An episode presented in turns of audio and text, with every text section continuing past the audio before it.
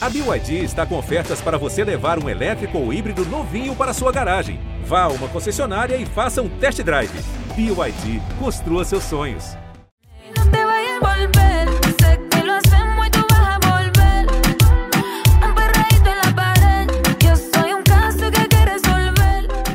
A edição de 2022 do Coachella é histórica para a música pop brasileira. Pela primeira vez, o Brasil vai ter duas atrações de destaque no festival: Anitta e Pablo Vittar. A gente vai explicar hoje o que isso representa para o pop brasileiro e para as duas cantoras. Hoje, o G1 ouviu histórias do Coachella e a gente vai contar como é tocar no festival e até que ponto é importante ter o nome na parte de cima ali do cartaz.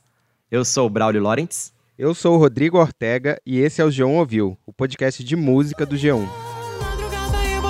Repetir Aquele ao vivo da marrom Você me deixou triste Triste com tesão as portas do meu coração O Coachella acontece na cidade de Índio, no meio do deserto da Califórnia. E lá eles montam quase uma cidade para receber 125 mil pessoas em cada uma das seis noites de festival. O lugar era um campo de polo equestre. A história do lugar é que nos anos 90, o Pearl Jam estava brigando com a Ticketmaster, a empresa que dominava o mercado de ingressos dos Estados Unidos. O Ed Vedder, o líder do Pearl Jam, odiava esse monopólio e ele pediu ajuda para uma produtora de hardcore de Los Angeles chamada Golden Voice para achar um lugar alternativo e fazer um show por conta própria.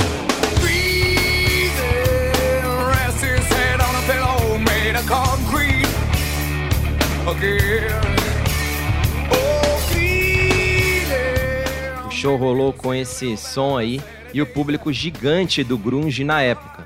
E essa tal produtora de hardcore notou que o lugar era especial. E aí, em 1999, ela fez o primeiro Coachella. Na programação tinha Beck, Rage Against the Machine e muito rock alternativo. No começo, os relatos eram que dava prejuízo, mas a imprensa, os artistas e esse público alternativo curtiam muito Coachella.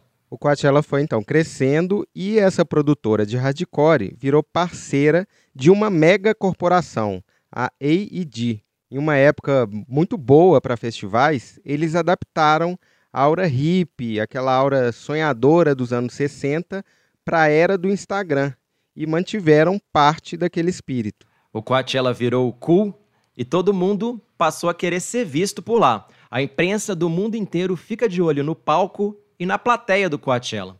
Alguns artistas que tocaram nesses 20 anos anteriores do evento são Paul McCartney, Prince, Radiohead, The Cure, Madonna, Kanye West, Jay-Z e a Beyoncé.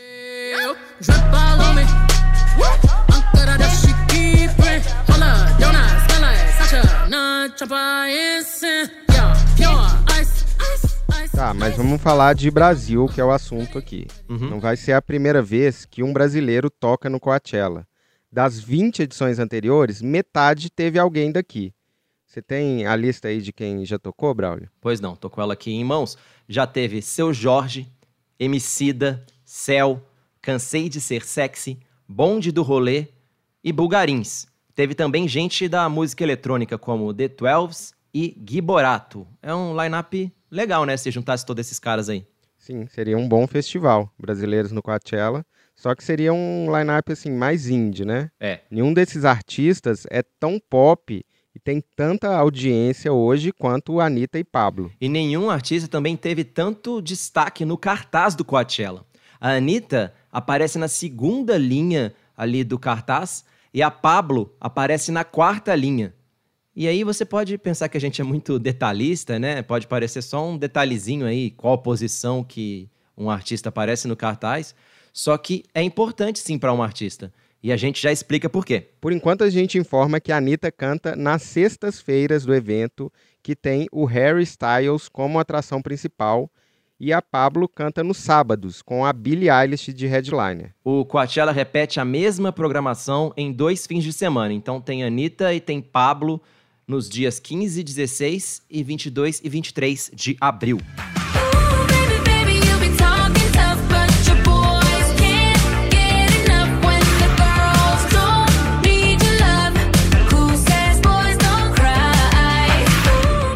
O show da Anitta no Coachella é o primeiro dela depois do lançamento do quarto álbum da carreira, o Versions of Me, que tem músicas como essa aí que você ouviu, Boys Don't Cry. Já o show da Pablo Vittar no Coachella 2022 teve um teaser em 2019. Ela não foi atração oficial, mas estava por lá. A Pablo deu uma palhinha no show da dupla Suff Tucker e também foi chamada pelo amigo dela, o Diplo, do Major Lazer, para subir no palco e cantar sua cara.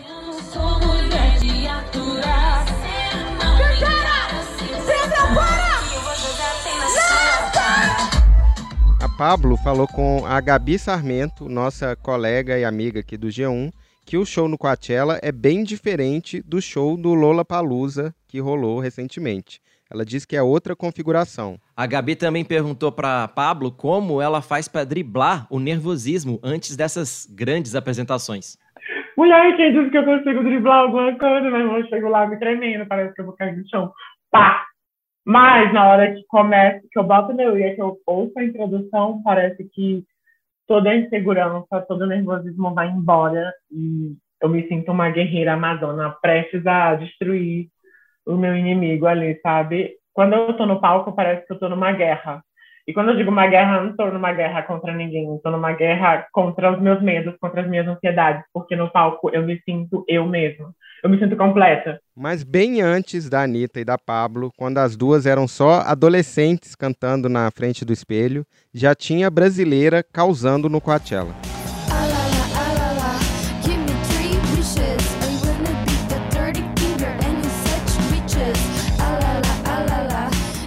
Grupo paulistano Cansei de Ser Sexy, ou CSS, era uma sensação indie quando tocou pela primeira vez no Coachella em 2007. Elas nunca tiveram o apelo popular mainstream de uma Anitta aqui no Brasil, mas elas eram adoradas pelo público alternativo da Europa e dos Estados Unidos, tanto que tocaram em vários festivais grandes, além do Coachella, como o inglês Glastonbury. Ah, foi super animado tocar no Coachella.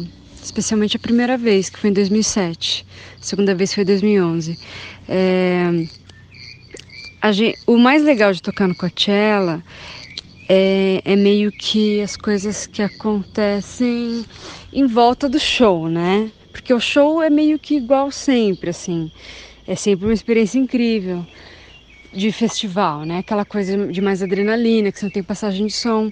Mas é, o Coachella, eles, eu notei que eles sempre tiveram um, um cuidado um pouco maior, era tudo mais bonitinho no camarim, tinha retratos de artistas que a gente gostava, tipo Beastie Boys. Essa é a voz da Luisa Love Fox, vocalista do CSS. Hoje ela tá longe da badalação, curte ali morar no meio do mato, como você deve ter percebido, né? Pelo canto dos passarinhos, pelos grilos ao fundo, tudo muito relaxante. É mesmo. Quem também falou com a gente foi a Ana Rezende, tecladista e guitarrista do CSS. Ela explicou a diferença que um festival como esse fez e faz para a carreira de um artista. Ajudou, assim, eu acho que qualquer festival, a gente tocou em vários festivais grandes e, e, e, e- e qualquer festival desses super ajuda, não só porque tem muita imprensa nesses festivais, associado aos festivais, mas também tem muito público que não necessariamente iria ver o seu show e aí eles estão lá te assistindo, então isso é super importante. É, e é para isso que esses festivais existem também. É, mas em- especialmente Coachella, Glastonbury, são festivais que existem também uma, uma coisa maior com imprensa e um burburinho maior em volta. Então, super ajuda, com certeza. Outra coisa que a gente quis saber da Ana foi qual a imagem que se tem de um artista brasileiro num festival como o Coachella. Ele é visto como exótico? Olha, acho que obviamente sempre fala, ah, vocês são brasileiros, estão fazendo um som que é meio. É, o nosso som é tipo, a gente canta inglês, é um som meio americanizado e influências mais americanas inglesas, então é, é, eu acho que te- óbvio que existe é sempre uma pergunta, uma, uma, uma, uma- né, quando as pessoas veem a gente, elas pensam nisso. Mas eu acho que a gente sofreu muito mais com machismo do que com pessoas achando a gente exótico. Assim, nunca foi uma coisa negativa. É, eu, pelo menos a gente nunca sentiu que foi uma coisa negativa sermos brasileiros no exterior. É, agora, no Brasil, especialmente, mas muito fora no Brasil também, é, acho que o machismo foi uma coisa muito mais, muito maior. Eu também perguntei qual conselho que ela dá pra Anitta e pra Pablo quando o assunto, claro, é Coachella. Não vou dar conselho pra Anitta nem dar pra Pablo, porque elas são artistas maravilhosas e incríveis e, tipo, que a gente é super fã e eles são muito mais. é, são muito experientes e sabem bem o, o que estão fazendo. É, eu não acho que Coachella vai mudar a vida de nenhuma das duas, porque eu acho que elas estão bem acima, eu acho, na verdade. Elas são pop stars, assim, tipo, num nível que eu cansei nunca foi. Eu cansei uma banda, tipo, alternativa, não ser independente. Eles, e, a- e tanto a Pablo quanto a Anitta são pop stars consumadas. Eu acho que é só legal, porque é uma coisa meio, tipo, um, uma- um respeito, de, de- um status, talvez, não sei, de estar associado a um festival como Coachella. Mas eu acho que vai ser um show super legal. Eu acho fico super feliz. Tem mais, mais artista brasileiro no, no Coachella. Eu acho que, é que a gente tem que sempre estar sempre super orgulhoso quando tem um brasileiro lá. Mas desejo toda a sorte do mundo e, e espero que se divirtam, porque acho que a coisa mais legal do Coachella, na real, é, é se divertir com o festival. Porque participar é muito legal, mas também estar lá, ver as coisas que acontecem em volta, ver as pessoas que estão lá e ver as outras bandas, isso é- também é super, super legal. Sobre essa dica de se divertir, a Love Fox tem muitas boas lembranças também. Ela até conheceu gente bem famosa. É, a gente conheceu várias pessoas famosas que a gente gostava, tipo a Courtney Love, a Paris Hilton, é, devido àquela música que a gente tem fala dela, né?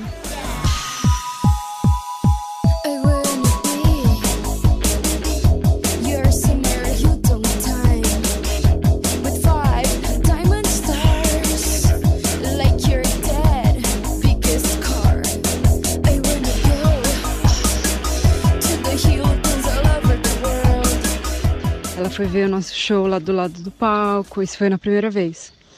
Então foi super legal. E o show é sempre muita adrenalina, né?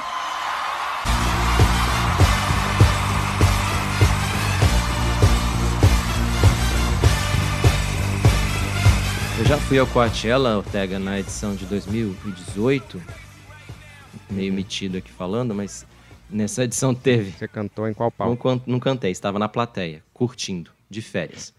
e nessa edição de 2018 teve Eminem, teve The Weeknd e teve Beyoncé, e por isso ficou conhecida como Beychella, né? A edição da Beyoncé. E era bem o mesmo formato de agora, aquela coisa de muita gente fazendo selfie e tal, com dois fins de semana e uma mistura legal de artistas bem do pop e outros mais desconhecidos ali, apostas que você ia com papelzinho na mão, né, com o aplicativo na mão, indo em busca de apostas do Coachella. O dono do festival, né, o Paul Tollett, aquele cara da produtora de hardcore que a gente citou antes, Sei. diz que hoje em dia não existe underground mais. Segundo ele, há 20 anos, os artistas alternativos iam crescendo mais devagar. E agora é tudo meio parte de um mundo pop, né? Uma coisa só. Em poucas semanas, um artista desconhecido pode virar uma estrela. E ele falou tudo isso que a gente falou até agora em um ótimo perfil que saiu na revista New Yorker. É, nesse perfil, que é bem esclarecedor mesmo, ele fala da escolha dos artistas como se fosse uma aposta, assim, um investimento em ações no portfólio Coachella. E o mercado hoje é muito mais dinâmico. Ele contou que ele faz uma oferta para uma atração, assim, uns meses antes, e aí quando chega a hora, o mundo já está completamente diferente, né? Quando chega a hora do festival. Tem um caso muito marcante, que é o da Amy Winehouse, que estava na penúltima linha do cartaz do Coachella, e quando ela chegou para cantar lá, ela já estava estouradaça. Isso aconteceu há 15 anos. Ou seja, podemos dizer que esse foi talvez o investimento mais certeiro do festival, né? Isso em 2007. É, essa teoria do Paul Tollett de fim da fronteira entre o alternativo e o pop se encaixa muito bem na história da Pablo Vittar, né?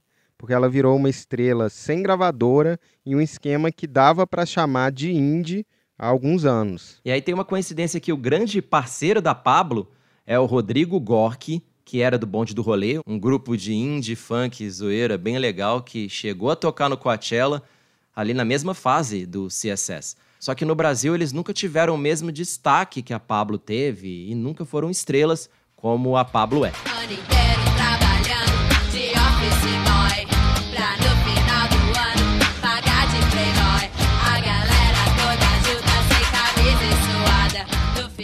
Até antes de 2022, o máximo que o pop brasileiro havia chegado num cartaz de Coachella era a sexta linha, justamente com o bonde do rolê, Cansei de Ser Sexy e também com o Seu Jorge. Você deu mole, então eu marco o gol. Zero a zero, você venceu. Passe amanhã e pegue o que é seu. Esse ano, a Anitta tá na segunda linha e a Pablo na quarta. Aí só um parêntese aqui, que a gente está falando desses dois destaques do pop brasileiro, que todo mundo aqui conhece, e ali na sexta linha, do mesmo dia, tem uma DJ de techno nascida no Brasil, mas que mora na Europa, que se chama Ana. Ela não é tão ligada no pop brasileiro e talvez a maioria dos fãs não vai conhecer tanto ela, mas claro que ela também é Brasil no Coachella. Com certeza. E para dar uma ideia do que essa coisa de ficar contando linha de line-up não é uma besteira de fã, esse perfil que a gente falou da revista New Yorker fala sobre o cuidado que o Paul Tollett tem para posicionar os nomes ali no cartaz. O repórter da revista notou que ele ficava um tempão lá montando cada linha e ele perguntou sobre isso para ele. Conta aí, Ortega. Resume a resposta. Pois é, o chefão do Coachella falou que para muitos artistas o lugar no cartaz se reflete no cachê do resto do ano de todos os shows, de toda a turnê. E os empresários começaram a falar, mas por aí, ele está na segunda linha do Coachella e aí pedem um cachê maior dos outros shows. Ele diz que já teve muitas brigas por causa disso, da posição do artista. E aí, o que é mais legal, no meio da reportagem, aparece o empresário do Martin Garrix, o mega DJ holandês, pessoalmente lá no escritório da Golden Voice. Ele foi lá brigar para melhorar a posição de line-up, também o horário do Martin Garrix. Ele mostra vários números do streaming, fica desesperado, né? Tanto o Garrix quanto o empresário dele, e ficam falando que os números são muito melhores que os números do DJ Snake, que estava numa posição ali mais em cima do cartaz do Coachella. E aí eu fui conferir, fiquei muito curioso depois de ler essa reportagem com uma cena tão marcante. E no fim das contas, os dois, o Martin Garrix e o DJ Snake, apareceram na segunda linha. Ou seja, essa posição importa sim, o grito do empresário funcionou. E o fato de o Brasil aparecer com esse destaque inédito é significativo e muito legal. É muito legal, mas é impressionante como tem sim ainda esse, esse caráter de aposta no Aham. Coachella. Eu não conhecia, cara, um monte de gente ali das linhas 3, 4, das 5 mais ainda. Tem nomes como Role Model, Surf Curse, Floating Points. Parece até que eu tô inventando, né? Tô aqui com um gerador de banda, um gerador de nome de banda. Se você tivesse, eu não ia É, perceber. pois é. Mas como assim? Você não conhece então o Floating Points? Não, Ortega, nunca ouviu falar? Cara, foi mal. Mas eu gostei do nome Surf Curse. Solta aí um trechinho do som dele.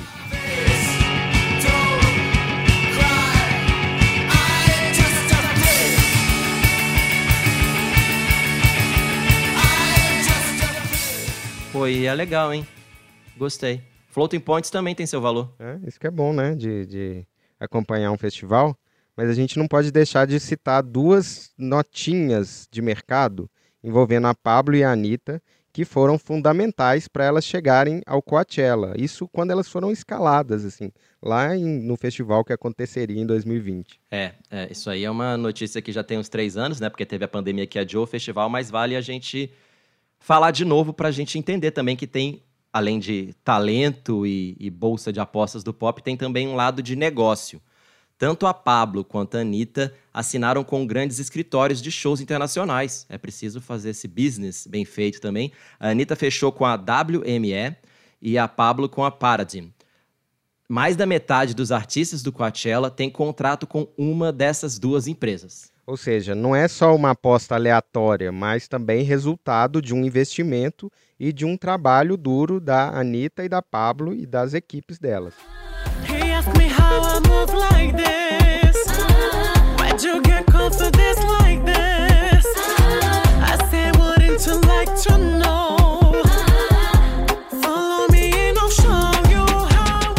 Mas essa edição especial Coachella do João Ouviu acaba agora. E se você quiser ouvir mais histórias sobre música pop e sobre festivais de música pop, é só seguir o Geão Ouviu. A gente está na Amazon Music, na Deezer, Spotify, Apple Podcasts, Google Podcasts. Também estamos no Globoplay ou no G1 mesmo, é claro. Até mais. Tchau! follow me. Black